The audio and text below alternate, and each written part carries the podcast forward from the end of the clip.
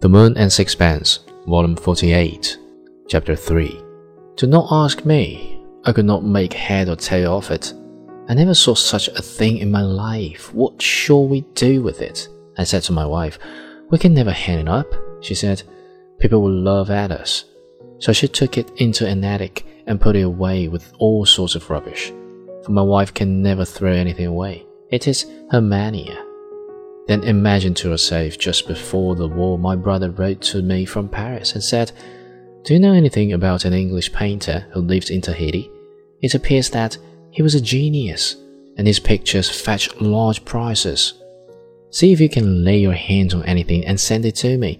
There's money to be made. So I said to my wife, What about that picture that Strickland gave me? Is it possible that it is still in the attic?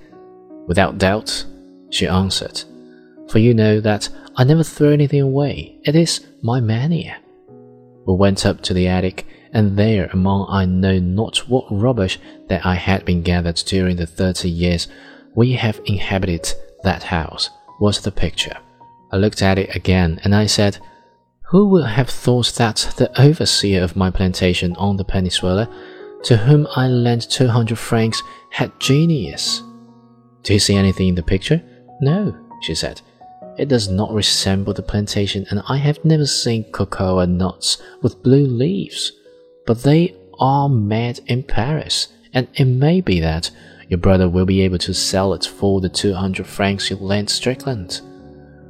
Well, we packed it up and we sent it to my brother, and at last I received a letter from him. What do you think? he said. I received your picture, he said, and I confess I thought it was a joke that you had played on me. I would not have given the cost of postage for the picture. I was half afraid to show it to the gentleman who had spoken to me about it. Imagine my surprise when he said it was a masterpiece and offered me 30,000 francs. I dare say you have paid more, but frankly, I was so taken aback that I lost my head. I accepted the offer before I was able to collect myself. Then Monsieur Cohen said an admirable thing. I wish that poor Strickland had been still alive. I wonder what he would have said when I gave him 29,800 francs for his picture.